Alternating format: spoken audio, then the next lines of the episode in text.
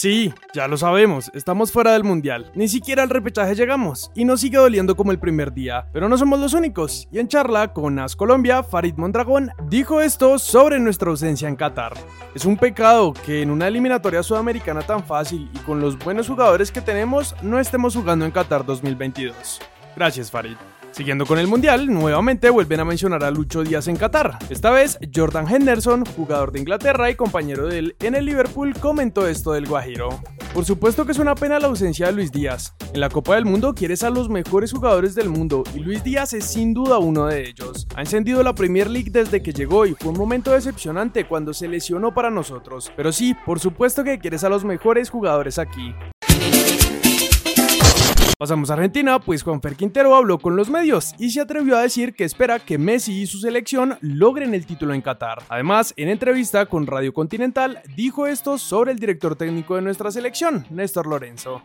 Es un fenómeno, conoce nuestra cultura, está muy preparado para dirigir la selección. Estoy muy contento con lo que se viene y lo que representa él para nosotros. Si la actualidad mía no es buena, seguramente no voy a estar en la selección. Todo depende de mí y lo que haga en mi club. Finalmente aprovechó para hablar de su futuro, que como les hemos contado es un tema caliente con rumores de una salida a México, Estados Unidos o Brasil, pero Juanfer aprovechó para quitar un poco tanto humo.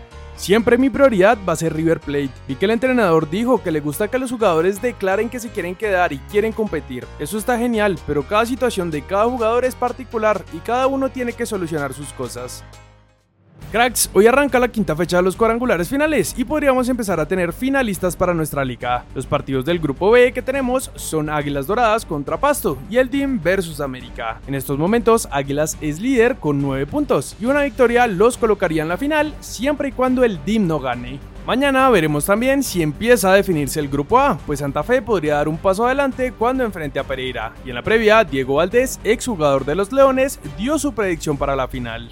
No he visto nada del fútbol colombiano, solo el mundial. Siempre uno le hace fuerza a Santa Fe. Le tengo un cariño muy grande por los momentos vividos. Del otro cuadrangular, le hago fuerza al Medellín, en donde inicié. Espero sean los dos equipos que disputen la final.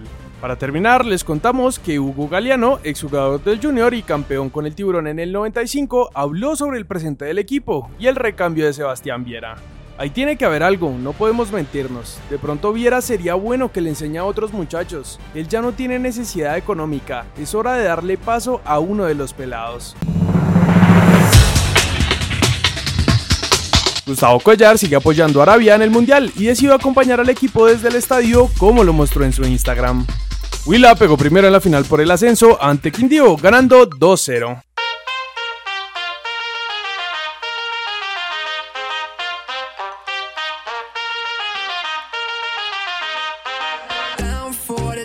Run now. Red Corvette and my drop top down. Calling up my digits in my Motorola and I'm speeding like I robbed someone.